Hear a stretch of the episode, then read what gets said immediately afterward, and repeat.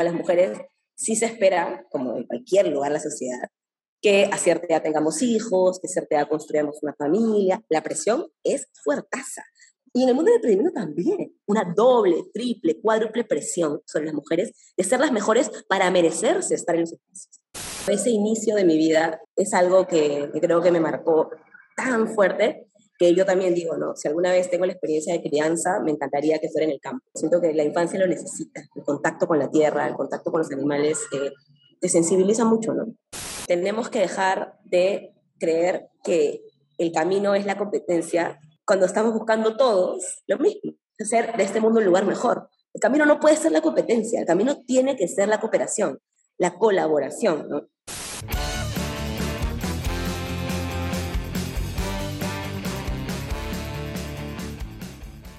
Bienvenidos a este episodio de Peruanos que Inspiran, espacio donde buscamos visibilizar a cada vez más peruanos que la rompen en lo que hacen y apuestan por el Perú. Tengo el placer de presentarles a una gran emprendedora. Ella dirige una startup que produce y comercializa productos ecológicos, una feria ecológica y una biotienda, lo cual le ha permitido generar experiencia en estos diversos ámbitos relacionados a la producción ecológica. Ella es ingeniera forestal. Actualmente se está formando como cosmética ecológica, cuidado personal, medicina herboral y desarrollo de emprendimientos basados en la biodiversidad. Le interesa mucho el tema de acompañar en procesos productivos sostenibles y emprendimientos basados en conocimientos ancestrales. Le encanta enseñar y es facilitadora de talleres de producción ecológica con valor agregado. Con ustedes, la gran Paloma Duarte. Hola. Muchas gracias, Paloma, por estar aquí en este espacio el día de hoy. Gracias por invitarme. Qué, divertido conversar un rato y, más con este esto gran gigante que es Peruanos que Inspiran. me siento halagada de estar aquí. No, muchas gracias a ti. Ahí van a conocer Locapa, que es Paloma. Yo la conocí gracias al evento Kunan, que ahí vi que sacó su, su emprendimiento, su, su pitch, me pareció súper chévere, así que van a conocer un poquito más de ella aquí dentro de esta conversación. Y una de las primeras preguntas con las que me gusta comenzar es, claro, yo doy la, la primera reseña, digamos, del entrevistado con los títulos o las cosas que ha hecho, pero me gusta saber también quién es Paloma detrás de esos títulos. Entonces, te lanzo la pregunta, ¿quién eres? Bueno, soy una mujer nacida en Lima, de familia migrante, eh, que desde muy pequeña me ha encantado la naturaleza. Eh, decidí muy, muy chiquita lo que quería estudiar, ingeniería forestal. Eh, me, encantan, me encanta lo que hago diariamente, que es hacer productos naturales, me encanta investigar sobre las plantas, conocer gente que las domina, viajar. También me gusta hacer música, eh, de hecho siento que el camino que he elegido me permite hacer muchas cosas eh, todas ellas están muy ligadas al propósito que tengo de vida. Incluso Milla Rastrera es parte del propósito, que es dejar este planeta mejor del que lo encontramos y construir relaciones sanas entre seres humanos que nos permitan ser felices. Entonces, eso es un poco como lo que soy, lo que me gusta. Eh, y bueno, eh, además de eso, tengo 37 años y, nada, eh, Misha Rastrena es uno de los emprendimientos que, que, con el que estoy. no es mi primer emprendimiento, he hecho algunos otros emprendimientos antes, pero este creo que es el que más logra sacar lo mejor de mí. Y sabes, ahora que estabas hablando, me parece súper chévere. Eh, creo que esos dos ejes que has dicho que son, o sea, porque los recalcaste, ¿no? Como bastante importantes en, en tu vida, que viene a ser este tema de dejar el, el, mundo mejor de lo que lo encontraste y también la parte del emprendimiento, porque comentaste que habías emprendido antes. ¿Cómo fue el tema de, de conectar estos dos mundos o cómo fue que comenzó el interés en ambos y decidiste crear Mecha Rastrera? Bueno, de hecho, los emprendimientos que tuve antes tenían que ver con sostenibilidad. Mi último emprendimiento antes de Milla era una tienda de ropa de segunda mano. Antes de eso organizaba ferias de, relacionadas con el reuso.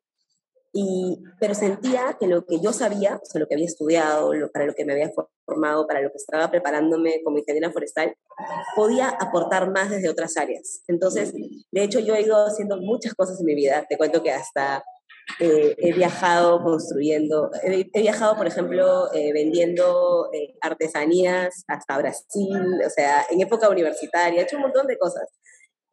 pero he ido cuajando lo que más quería, que era generar un cambio a través de la naturaleza, a través del cuidar de la naturaleza, y Milla es ese final, ¿no? Todos mis aprendizajes en emprendimiento, algunos muy desligados con lo que estudié y otros cada vez más cercanos, este, el día que cerré la tienda de ropa fue como, me sentí súper bien porque ya tenía Milla y era como, ya no quiero hacer esto, o sea, siento que puedo hacer mucho más desde Milla. Eh, y bueno, así fue. ¿Y cómo fue que salió el nombre? Me pareció bien peculiar cuando lo escuché en, en el evento. Nació de un viaje, estábamos eh, viajando de eh, junto con mis socios antes de que el emprendimiento naciera. Y eh, lo que hicimos fue conocer a un, en un viaje en Trujillo, conocimos a la planta Milla Rastrera, que es la planta. Eh, nos pareció súper curioso el nombre y comenzamos a, a, buscar más sobre ella y al final, cuando decidimos ponerle nombre al emprendimiento, lo que sucedió fue que dijimos, mira, esta planta nos ha inspirado un montón a, a buscar, a investigar, a entender cómo se usaba por la gente en la zona donde estaba ubicada eh, nos ha despertado una curiosidad enorme sobre el uso tradicional. ¿Por qué no le ponemos a nuestro emprendimiento el nombre de esta planta, no? Y, hacemos un homenaje a las plantas medicinales a través de este nombre, ¿no? Así como hay muchas en el Perú, eh, elegimos a esa. No, no hacemos ningún producto de milla rastrera, de hecho, no usamos la planta, pero siempre es un buen inicio de conversación contar esta anécdota, ¿no? Porque los seres humanos a veces pensamos que estamos como totalmente alejados de la naturaleza y no entendemos que casi todo lo que hacemos en el diario está relacionado de alguna manera con ella, desde lo que comemos hasta cómo nos curamos, hasta cómo construimos, eh, cómo nos vestimos, ¿no? Entonces, eh, esa, esa, esa, conexión eh, que nos generó a nosotros de una manera lúdica y divertida, queríamos que fuera parte de lo que íbamos a hacer con Milla Rastrera, de ese gran proyecto que iniciamos hace seis años. Hace seis años. Y claro, y con los emprendimientos que has tenido detrás también, ¿no? Y no sé si tienes algún de repente anécdota emprendedor o algo que haya pasado que, que hasta el momento digas, pucha, este creo que fue un momento de, de, quiebre o algo interesante para contar hasta la fecha, ¿no? Bueno, si viste mi pitch en Cunan, yo siempre comienzo contando eh, y quiero que esto inspire a la gente a viajar, ¿no? Si yo comencé el emprendimiento también en un viaje, el nombre nació también de un viaje, eh, yo diría que el punto en el cual nace Milla es en el momento en el que en la naturaleza y conociendo personas que, que viven eh, en realidades distintas, en culturas distintas y que tienen dolores y necesidades muy cercanas a las de nosotros, de todos, eh, ver eso, sentir que puedes hacer algo a partir de lo que sabes y crear soluciones. Yo creo que ese momento clave en el cual, y me acuerdo, ¿no? Eh, después de visitar esta comunidad Shipibo conmigo, eh, con la que comenzamos a trabajar, con la que seguimos trabajando hasta ahora, que hace aceites especiales, esa es mi historia, la que siempre cuento.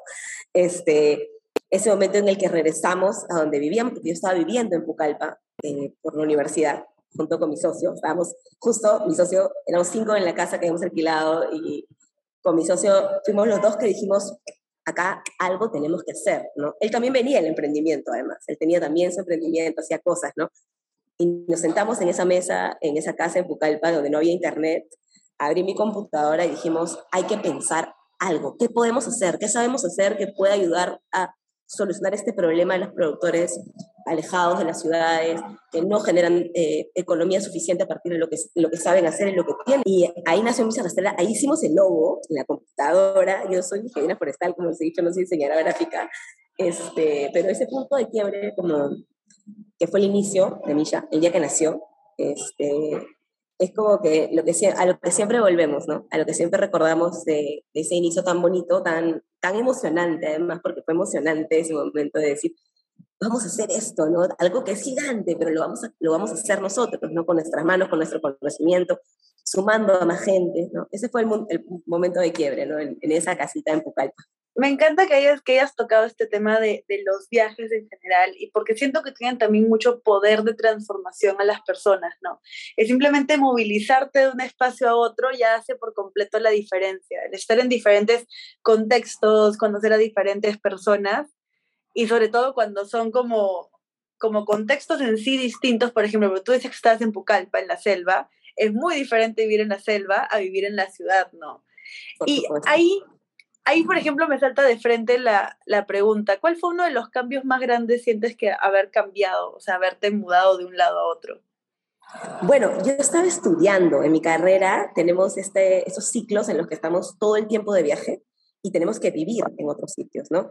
Este, bueno, a mí me encanta la naturaleza. Yo siento que, eh, o sea, yo vivo en Lima, lo mencioné, eh, no es lo que más me gusta vivir en Lima. Siento que tengo que estar acá porque cumplo un rol. A veces siento que mi rol está aquí porque no podría trabajar con otros productores que están fuera de Lima si no estuviera aquí. Me toca estar aquí, ¿no?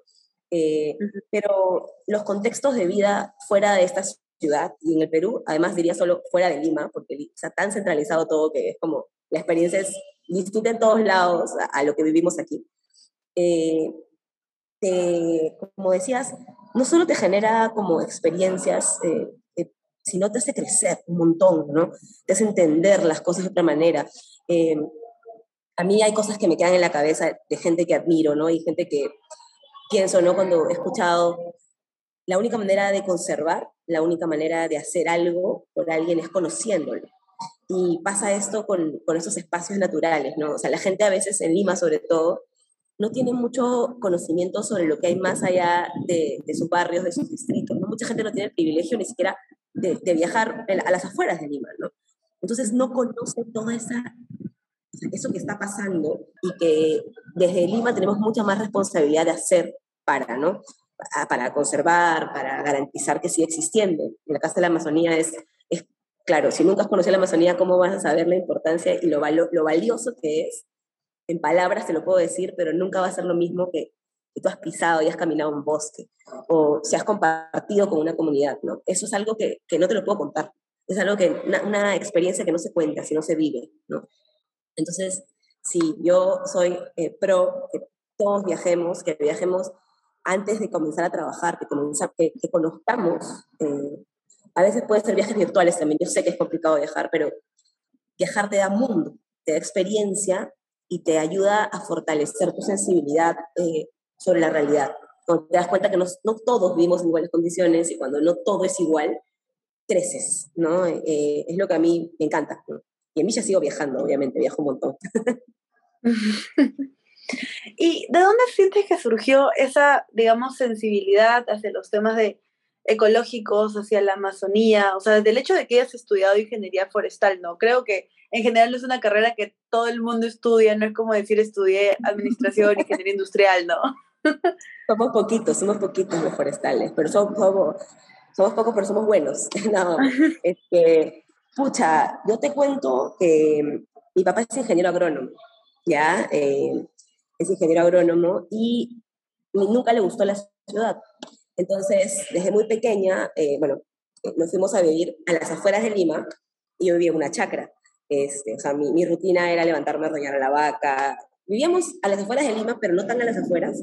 Es lo caso, porque eh, mis, o yo estudiaba en un colegio en Lima, pero me movilizaba a mi casa que estaba en las afueras al sur y teníamos vacas, animales, o sea, he crecido en eso, ¿no? Yo montaba caballo desde que tenía tres años y medio, o sea, entonces y mi papá es era una persona de campo, una persona totalmente de campo, ¿no?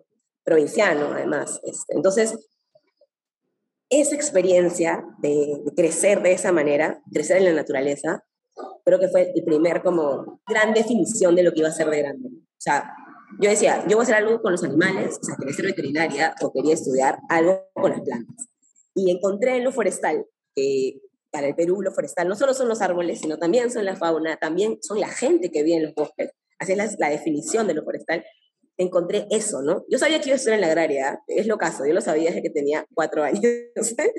Entonces, este, cuando llegó el momento de postular, eh, me demoré un montón en ingresar, pero estuve ahí y cuando ingresé dije, bueno, eso es lo que siempre he querido, ¿no? Y, y bueno, en la universidad esa eso se profundizó, comencé a interesarme muchísimo más en los temas relacionados a la sostenibilidad, ya no tan idílica, sino concreta, o sea, qué cosas, qué acciones hacemos los humanos en los bosques, en la agricultura, que pueden ser armoniosas con el ambiente, ¿no? Y ahí encontré la agricultura ecológica como un camino, entonces, pucha, organizando cosas en la universidad en torno a esto, porque también obviamente no es la forma tampoco de enseñanza, ¿no? No es que uno va a la universidad y te enseña agricultura ecológica, conservación, no funciona así. Pero desde ese espacio, con tanta gente queriendo cosas similares también, construí también un grupo de amigos, humanos, gente, colectivos en la universidad que también iban por ese camino, ¿no? Y le propuse hace 12 años a mi mamá eh, fundar una tienda ecológica en ese camino este, de, de, fundar esa tienda, comencé a, llevar todo el conocimiento que había tenido en la universidad con mis amigos, en la construcción de los modelos resilientes, etcétera, a esa tienda. Siempre he estado ahí, ¿no? O sea, siempre he estado como en ese ambiente y, y bueno, de ahí viene toda la inspiración. Yo creo que de la vaca, de la vaca que ordeñaba y el caballo que montaba y el queso que hacíamos en la casa, ¿no? me, me, encanta este tema de haber podido como tener esta experiencia, digamos, de campo, pero desde cerca de, de, Lima. Sí. Y, o sea, ¿cómo? Lo que pasa es que, por ejemplo, mi enamorado es de, de Chosica, ya entonces hacía todo este trip que es largo todos los días. Y, o sea, y ahora, o sea, ya tenemos años, entonces también he ido varias veces y a mí me parece un viaje como irme hasta Paracas, súper lejos, hacer todo eso. ¿Cómo fue el tema de también tener que transportarte? O sea, para también hacer cosas como socializar el colegio y todo el tema. O sea, me parece complejo, no era tan complejo y me estoy haciendo bolas. Eh, no era tan complejo porque yo estaba al sur, era un poco más fácil, estaba más cerca, y estoy en Barranco, yo estoy en los Reyes Rojos, mi colegio. Eh, estudié desde que tenía tres años hasta quinto media, o sea, nunca estudié en otro tipo de educación que no fuera la educación que me dieron en ese colegio que es la educación en libertad, creo que también marcó mucho, mucho, mucho mi personalidad. No era tan complejo, de hecho, aparte mi mamá eh, en las mañanas era como, me llevaba, porque además mi mamá vendía leche fresca en, la, en el colegio. O sea, llegábamos con la leche. Era, era un poco gracioso porque para mis amigos era fascinante. Yo una vez llevé una gallina dentro de mi mochila al colegio. O sea, mis amigos barranquinos, obviamente, cuando saqué la gallina de mi mochila fue como una locura en el salón porque y era divertido y yo creo que eso también, a pesar de que era como súper raro que vivieras en una chacra eh, para, para niños más de ciudad, eh, era algo que les gustaba de, mí. Me, venían a visitar, cuando iban a mi casa, o sea, tenía un montón de perros, tenía un montón de animales, tenía un lugar para correr, eh, este, estábamos también como caminando, yendo a la playa, o sea, cerca también. Entonces, no fue difícil, más bien creo que por el colegio en el que estuve, eso en vez de ser algo como algo, que me disminuía, me hacía como popular de chivola eso, ¿no? tener eso. Después ya me mudé a la ciudad mucho más, o sea, después viví en Surco, etcétera. Pero ese inicio de mi vida es algo que, que, creo que me marcó tan fuerte que yo también digo, no, si alguna vez tengo la experiencia de crianza, me encantaría que fuera en el campo. Siento que la infancia lo necesita, el contacto con la tierra, el contacto con los animales, eh, te sensibiliza mucho, ¿no? Completamente de acuerdo, completamente de acuerdo. Mis dos papás son de provincia, entonces yo también como que viajaba bastante hacia afuera, sobre todo mi papá, más del, lado de, de Milla Rastrera, ya desde esta parte como emprendedora y movilizándonos a más el ahora. ¿Cuáles han sido, sientes, los retos más grandes de, de ir este, escalando este emprendimiento que en realidad involucra tipo toda una población? O sea, no es como que tú misma, no sé, tienes tu fábrica de producción o tú ejerces un servicio y lo das, no tienes que estar articulando con más emprendedores para poder hacer que todo esto funcione. Bueno, ah, retos un montón. Eh, eh, yo creo que uno de los principales retos cuando uno comienza, por ejemplo, porque los retos son distintos en cada etapa, ¿no? Al principio los retos siempre son la construcción de los equipos, ¿no? Porque yo no creo en que una persona es, o sea, como que las personas son a ese nivel de, de todistas, iluminadas, multitasking, como para hacerlo todo, ¿no? Es más, creo que en el momento en que creemos que somos capaces de hacerlo todo a solos, es en el momento en que vamos a comenzar a ir fracasando, porque tenemos que entender que somos, somos seres sociales y necesitamos de nuestra comunidad. Entonces, y en un negocio uno construye una organización, ¿no? Una organización de, de gente, o sea, la gente que tiene los problemas, las cosas, su forma de ver el mundo, etc. Entonces, ese primer momento en el cual tú ya no puedes ser tú y tus socios, sino tienen que comenzar a hacer más para que la cosa funcione, porque si no, no va a funcionar, es uno de los más difíciles, súper retador construir un equipo humano, ¿no? eh, yo construí un equipo humano con mis amigos. O sea, yo convoqué a mis amigos. Vamos a hacer, súmense a este proyecto, ¿no? Y luego comencé a convocar a gente que sentía que venía del lugar adecuado. Entonces, comencé a convocar a muchos estudiantes que estaban todavía estudiando en la universidad y que pertenecían a espacios que a mí me interesaba porque sabía la sensibilidad que podían haber desarrollado desde los gremios estudiantiles, los colectivos relacionados a la agroecología, y ahí, ¿no? Y por otro lado también, eh, es ese proceso de construir un equipo que obliga también a entender cómo organizar un equipo. Entonces es un gran reto. Poco se habla de esos retos en realidad, de financiamiento, ¿no? Los retos humanos son los más complicados. Los seres humanos somos los más complicados. Otro gran reto fue eh, entender que para crecer tenías que soltar, relacionado con lo primero, no puedes tener el control sobre todo. Y después de eso también diría que otros grandes retos han sido eh, superar grandes crisis. El COVID, ¿no? Imposible no hablar del COVID-19. Y, y, de hecho, un reto que yo, después del COVID yo puedo decir que todos los retos que he tenido antes han sido retitos. O sea, pequeños retitos. Cuando llegó el COVID, a la semana nos planteamos con nuestro socio, ¿qué hacemos? Cerramos. ¿Qué vamos a hacer? O sea, ¿qué vamos a hacer frente a esto? Todo lo que entendemos, no lo entendemos más, no sabemos cómo funciona, todo nuestro plan, ¿qué hacemos? Entonces, eso fue un gran reto. Pero ahí nos ayudó mucho la resiliencia. Creo que fue como, yo decía, resiliencia, resiliencia, resiliencia, por favor, no puedes vivir en un cuadrado. Tienes que entender que para lograr cosas en un, como estamos viviendo en este momento con la gente, o sea, con ese nivel de incertidumbre, tienes que abrirte a probar cosas nuevas, a intencionar cosas distintas. Entonces, sí, el COVID fue un reto locazo para nosotros, para todos los emprendedores que conozco además, pero fue también un momento que nos agarró, eh, yo creo que nos agarró un buen, un buen momento en el sentido de que estábamos con los pies bien puestos en la tierra, estábamos como cuando uno te viene una ola encima y estás bien parado, entonces pudimos superarlo, pudimos eh, crecer de otra manera, pudimos eh, seguir fortaleciendo nuestra, nuestro network, nuestro, nuestro ecosistema de emprendedores también, ¿no? Porque ahí tenemos un ecosistema de amigos, o sea, los emprendedores con los que nosotros trabajamos, además los productores con los que trabajamos, otros emprendimientos con los que trabajamos, son nuestros amigos.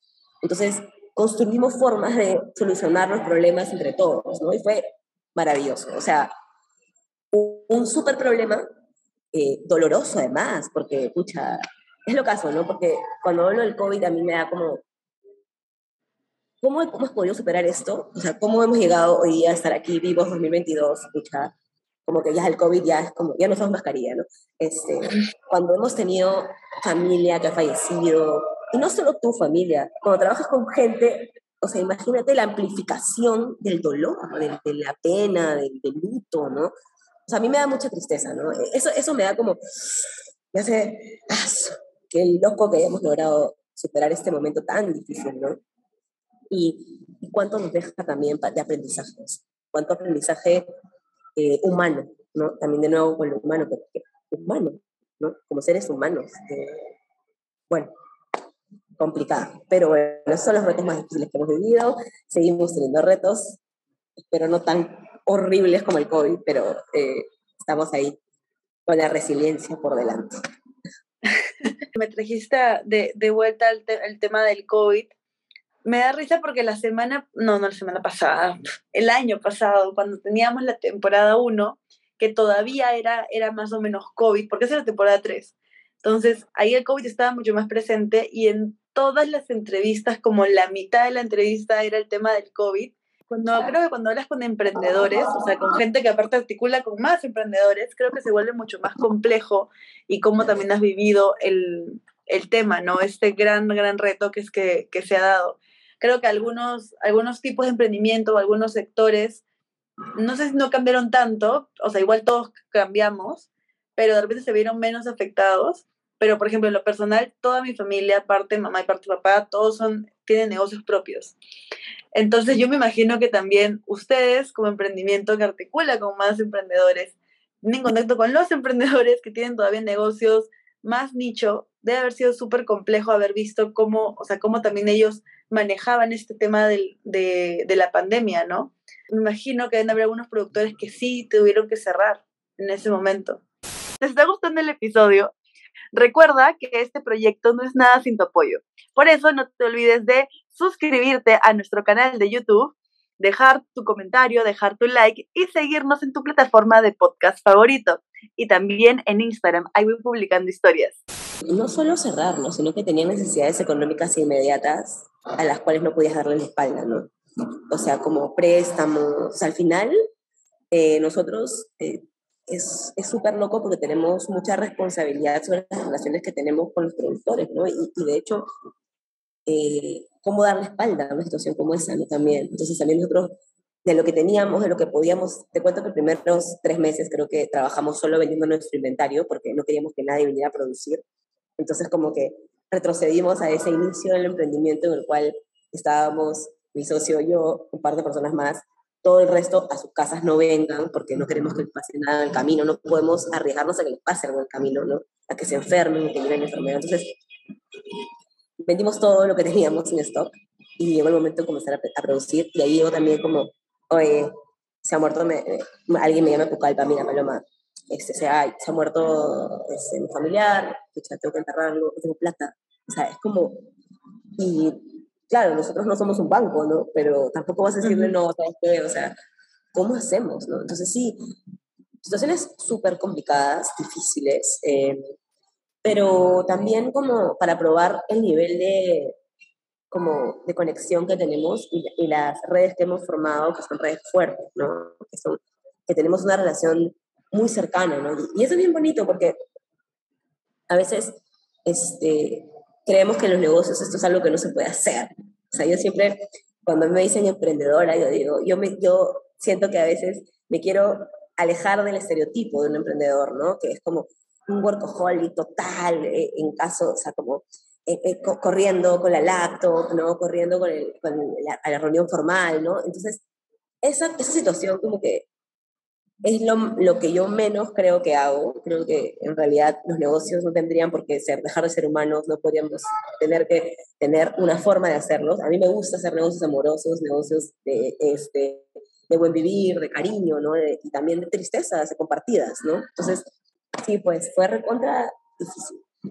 Estamos en otro momento y y recordarlo para mí es como el ocaso, porque no es que lo recuerde todos los días, porque también es como uno también empaqueta esos, esos recuerdos, los empaquetas porque no, te, no puedes tenerlos todos en la cabeza. Pero nos ha, nos ha convertido en otro, o sea, hemos, decir que en antes y un después. Y este después está en el medio de una guerra, en el otro lado del mundo, que igual nos afecta y que al fin y al cabo también tenemos que pensar, seguir pensando soluciones. yo creo mucho en la innovación, creo mucho en que la innovación es como el poder que tenemos en la innovación. Entonces, a veces, ser innovador te permite sobrellevar. Si sigues haciendo lo mismo, la misma solución en una situación distinta, obviamente no va a funcionar. La innovación como un poder para poder hacer diferentes cambios. Y, ay, me he quedado mucho, y es más, lo noté por aquí entre mis papeles, el tema de hacer negocios amorosos. Me, me encanta, porque siempre está visto el tema de hacer negocios y esta figura del emprendedor, ¿no? o sea, sí, es tal cual, ¿no? La persona que está como que así es por elegante con su laptop a todos lados buscando financiamiento y cosas y, yendo así como, ¿cómo dice? A comente tiburón a todos lados. Sí. Y, me, me, gusta mucho ese tema del poder de la conexión que decías. Y claro, que es una de las cosas bonitas que, que, te regala la experiencia, este, en este caso con Misha, ¿no? De poder conectar con un montón de personas y que siento que está dando frutos. Justo yo estaba también viendo este, más de, de ti y en general de Misha también, todos los reconocimientos que han ido teniendo ahora, ahora último. Entonces, es como, hemos hablado un poquito de los retos, quisiera que me hables un poco de cuáles han sido estas cosas chéveres que han nacido justamente por eh, sacar Misha a relucir. Hemos recibido varios reconocimientos. Este, este año ha sido como interesante porque hemos recibido el premio Antonio Brague, que es como el premio más importante que da el Estado peruano en la categoría de negocios. Fue como súper chévere tenerlo. Em, eh, creo que una de las cosas más que los reconocimientos, serían las experiencias que nos ha permitido tener Misha, la gente que hemos conocido, tanto de, productores como en el mundo emprendedor, diría también, porque es como lo caso, eh, y también como eh, esta cuestión de habernos definido como un emprendimiento social ambiental. O sea, como, no somos cualquier emprendimiento, somos un emprendimiento social ambiental, tenemos un propósito, trabajamos sobre ese propósito. Este, escucha, este propósito nos está permitiendo llegar a muchas más, más allá de los productores con los que trabajamos. Te cuento que este año hemos estado haciendo capacitaciones en todo el Perú, invitados por un montón de gente que nos ha conocido y que les ha gustado lo que hacemos y, nos han llevado a trabajar con productores. O sea, que eso es como, escucha, yo le digo al Luis, no me la creo, o sea, yo no me la creo. Y, creo que también es bueno no creérsela, ¿no? Eh, porque siento que cuando uno no se la cree, te permite también como estar todo el tiempo pisando tierra para, para no desconectarte de eso, ¿no? Y te cuento que hace poco, este año, por primera vez me invitaron a, una, a, hacer un pitch fuera del Perú. ¿ya? Eh, justo fue el día siguiente que Cunan. Yo me, me, fui al día siguiente en un avión y yo conversaba con la gente en Cunan y le decía, me siento el, el, el cliché del emprendedor startupero que está viajando a dar un pitch en otro país. Pero me invitaron a, a un encuentro de inversión de impacto en, en Guatemala. Hace, estuve ahí hace poquito. Y de verdad que qué bacán, porque lo que encontré fue todo lo contrario a esa visión que no me gusta el emprendedor, que el workaholic, la laptop, corriendo, el celular, ¿no? Este viaje me permitió conocer a, a, esto diferente al clásico emprendedor de la, ¿cómo te digo? Eh, la caricatura del emprendedor. Además que es un emprendedor hombre, hay que decir siempre la caricatura del emprendedor es un varón, ¿no? Y, pucha, mm. ya no he hablado nada de ser mujer en el mundo del emprendimiento, de eso lo podemos hablar después. Pero bueno, y escuché esta frase de esta chica, que uno de los pitch que escuché en este viaje, diciendo como tenemos que dejar de creer que el camino es la competencia cuando estamos buscando todos lo mismo, hacer de este mundo un lugar mejor. El camino no puede ser la competencia, el camino tiene que ser la cooperación la colaboración, ¿no? a mí me encantan los productos colaborativos. Tenemos en Misha varios productos colaborativos, o sea que hemos pensado entre dos marcas y los sacamos adelante juntos, ¿no? Porque eso creemos que es el futuro. Y a mí me encanta porque este año, como haber tenido esa oportunidad, eh, escuchar de otras personas fuera de mis círculos, en otros países, están en la misma conexión, digo, es que este es el camino, no debemos torcernos ese camino, debemos dejar de estereotiparnos y más bien entender que eh, hay un mundo afuera que está entendiendo que los caminos son diversos, múltiples y no hay solo una manera de construir un emprendimiento. Hay muchísimas y hay, hay muchísimas que están mucho más cercanas a, a una transformación real del mundo, ¿no? ¿Qué, es lo caso? A mí esto me ha encantado, yo agradezco, agradezco esas oportunidades que llegan y, y además también saber que hay más gente así, pucha, estaba aplaudiendo desde, desde mi asiento, ¿no? Entonces, te diría que eso es un poco lo que hemos hecho y, y en general como de lo que estoy eh, feliz, ¿no? Los reconocimientos son bacanes, te digo también, así como para ti y para la gente que ve el podcast. Buscamos mucho eh, tener estos reconocimientos, estos fondos en los que accedemos, etc. Porque son galones. O sea, nosotros sentimos que eh, la validación que nos pueda dar estos espacios hace que más gente se anime, se inspire y nos permite crecer. Pero no por lo específico, sino porque sentimos que a veces es necesario para la sociedad que alguien más te valide, ¿no? Nosotros no sentimos que tenemos que ser validados por nadie, pero participamos en esto porque creemos que es importante llegar con una propuesta como la nuestra a esos espacios. Y ganarlos, mejor, pero también, ¿no? Estar ahí, visibilizarlos como tú, nos vacunan, ¿no? Entonces, es importante, ¿no? Claro, y me gusta bastante este tema, sobre todo lo que mencionabas de esta frase, de buscar todos colaborar, porque claro, esa es justamente la, la idea, ¿no? O sea, porque como que intentar hacer todo, abarcar todo el trabajo y crees que también dejando de lado a otros es que vas a, vas a superar. No, si la idea finalmente es poder construir algo mejor, porque finalmente todos los negocios es lo que buscan, porque mejor no trabajar o ir con más gente. Y algo que mencionaste de ese tema de la caricatura, y me sacó a, a pensar bastante, me, me, quedé ahí. Sí, efectivamente, la, la, imagen que uno ve, o sea, al menos lo que yo veo cuando dicen el emprendedor, es un joven, no sé, treinta y tantos, cuarenta y tantos años, con sus lentes, laptop, diría hasta cabello medio claro también, y que está en Sport Elegante, ¿no? Yendo a todos lados, corriendo de un lado a otro. ¿Cómo ha sido para ti entrar al mundo, digamos, de, de emprender, de los negocios y todo eso siendo mujer? Yo te diría que por mi experiencia de vida, como te he contado, vengo de una experiencia particular, estoy en un colegio que se llama Escuela para la Educación en Libertad, además, este, entré en una universidad pública, lo cual me cambió mis, o sea, es lo que a ver cómo cambió mi estructura educativa, eh, pero en la universidad pública lo que aprendí fue, conocí muchísima gente, de un montón de experiencias, un montón de contextos, un montón de clases sociales también, por la experiencia previa, no me daba miedo hablar en público, no me daba miedo organizar, no me daba, estaba, estaba muy, yo venía muy empoderada del colegio. Entonces, eh, siempre sentí que no tenía que cambiar para encajar, tenía que cambiar cómo pienso, cómo soy y las cosas que tengo como principios para poder encajar en los espacios. Cuando entré al mundo del emprendimiento, como siempre les digo a mis amigos, entré al club de Toby, porque al principio éramos, eran puros hombres, y pocas mujeres.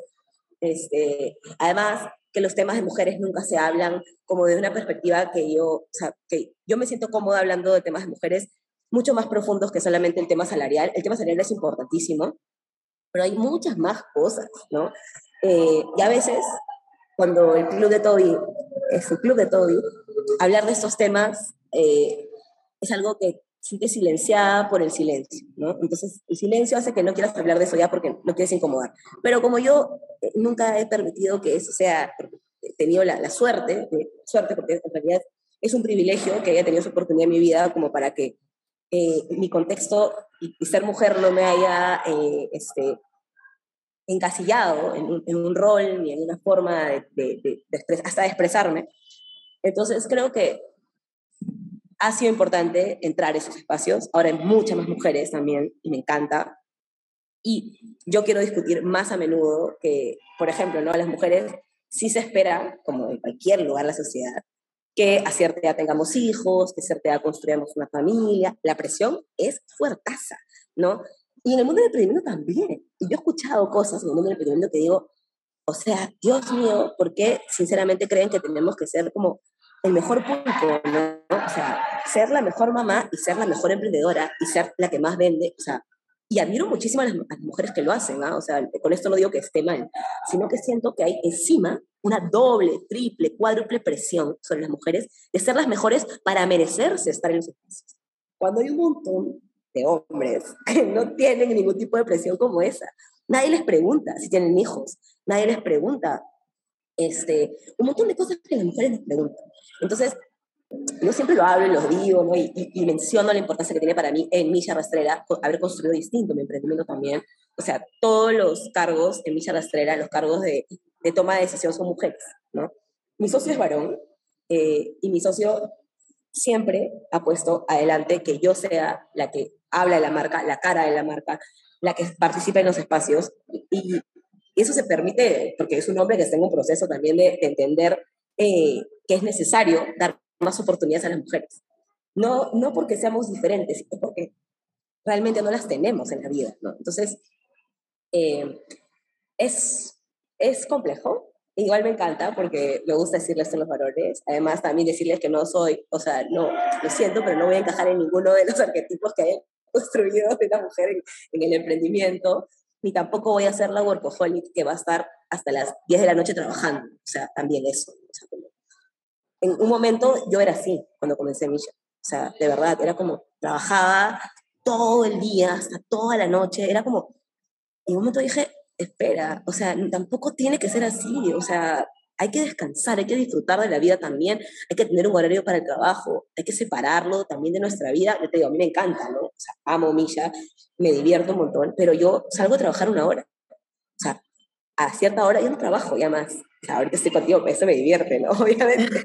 Pero es también chévere ponerse esos límites, entender que en los espacios, cuando una niña me ve y cuando yo he tenido el gusto de compartir muchos espacios con infancias, niñas y jóvenes que me invitan a sus espacios para hablar, yo digo, o sea, ¿cómo decir que no? Porque yo sé que es necesario que las niñas vean que es posible, o sea, que es posible, es factible, es real, y no tienes que ser una manera exacta, no tienes que verte de una manera para poder estar ahí, ¿no?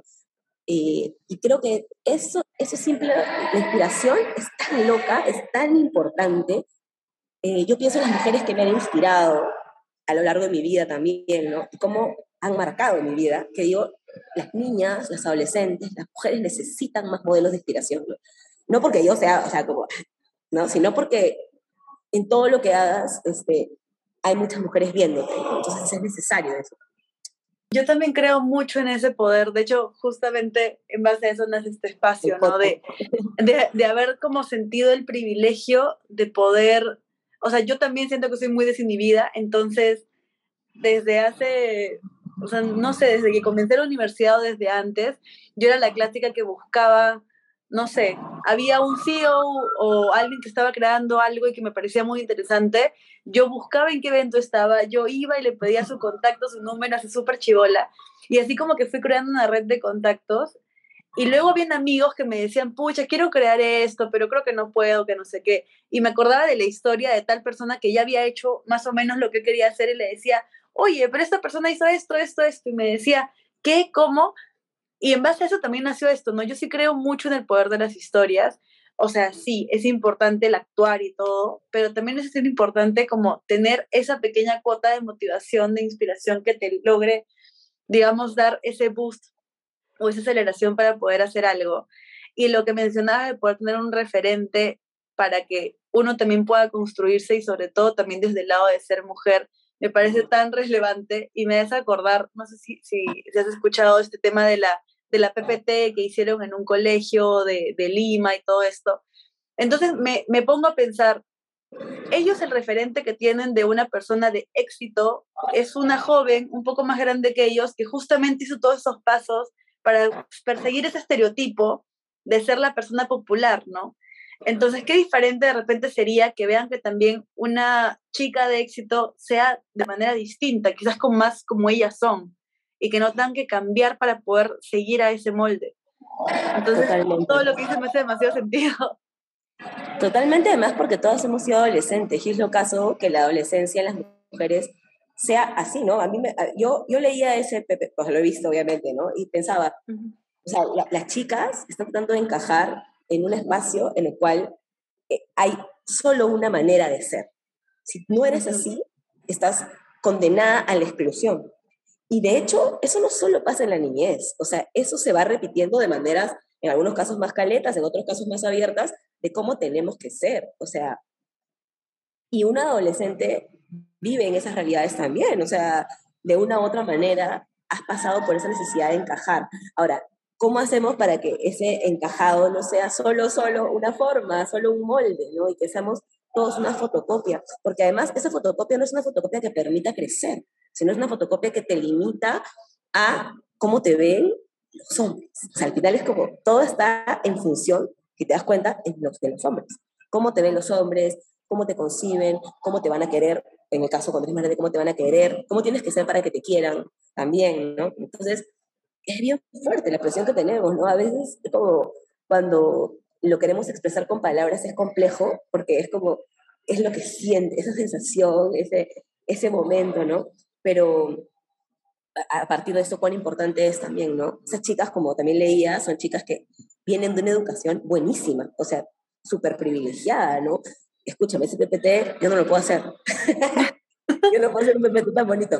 Este, pero a pesar de ese privilegio y ese acceso a la educación, el estereotipo manda peor. O sea, lo, que manda es el estereotipo, ¿no? Entonces, no solo basta con buena educación, sino que tenemos que cambiar los parámetros que la sociedad tiene y, y para lo cual nos quiere, nos desea y nos encaja, ¿no? Este, y bueno, y ahí la participación de los varones es súper importante bien. O sea, si un varón no, es capaz de darse cuenta de eso, no, no, es capaz de darse cuenta del privilegio en el que vive, o sea, es el primer paso, ¿no? Darte cuenta del privilegio en el que vives, para darte cuenta por qué es importante los espacios en los cuales eh, las mujeres puedan tener mayor apertura para destacar. Y yo trabajo con un montón de mujeres, o sea, con mujeres rurales, con mujeres de comunidades. Hay lugares en donde las mujeres no pueden tener propiedad. O sea, muchas comunidades indígenas de las mujeres no tienen propiedad, salvo que el marido se muera. Donde para, a mí, en, las, muchas cosas me pasa, es lo caso de las comunidades indígenas, yo soy ingeniera. Entonces, me dice ingeniero, ¿no? Eh, y yo entiendo que como se refiere a mí, por ejemplo, que dirige una comunidad de la APU, etcétera, siempre se dirige a mí eh, como si yo fuera un hombre, ¿no? Porque es la única manera en la que entiende que una mujer puede dirigir algo o puede venir a negociar sobre. Entonces, lo que hacen es o te masculinizan, o sea, te convierten en el rol del hombre, o este, si eres el rol de la mujer, vas a tener que cumplir el rol de la mujer eh, que cumples en una comunidad, por ejemplo, ¿no? Que tienes que estar en silencio, que tienes que estar atrás, con, atrás que tienes que estar con los niños, ¿no? Que no tienes ningún espacio de, para repensar lo que quieres hacer. Entonces, es lo caso. Con las comunidades es lo caso. Pero me parece importantísimo que, que, te vean a ti. Yo cuando voy a comunidad viajo con mujeres nada más. Eso es ¿no? Porque así como, aguanta, llegaron las ingenieras, ya llegaron, pues, no las ingenieras. Y, es, chévere, es chévere eso también, ¿no? Como desbloquear el chip también es bueno, ¿no? Totalmente. Y, y me, me, encanta este, justamente esto que decías, ¿no? De que qué importante es poder tener también esta apertura de visibilización, o sea, de poder como tener en prioridad el visibilizar a mujeres justamente para, para que se pueda hacer notar. Porque claro, también surgen este tipo de conversaciones como de, no, pero debería ser igual a los dos, que no sé qué.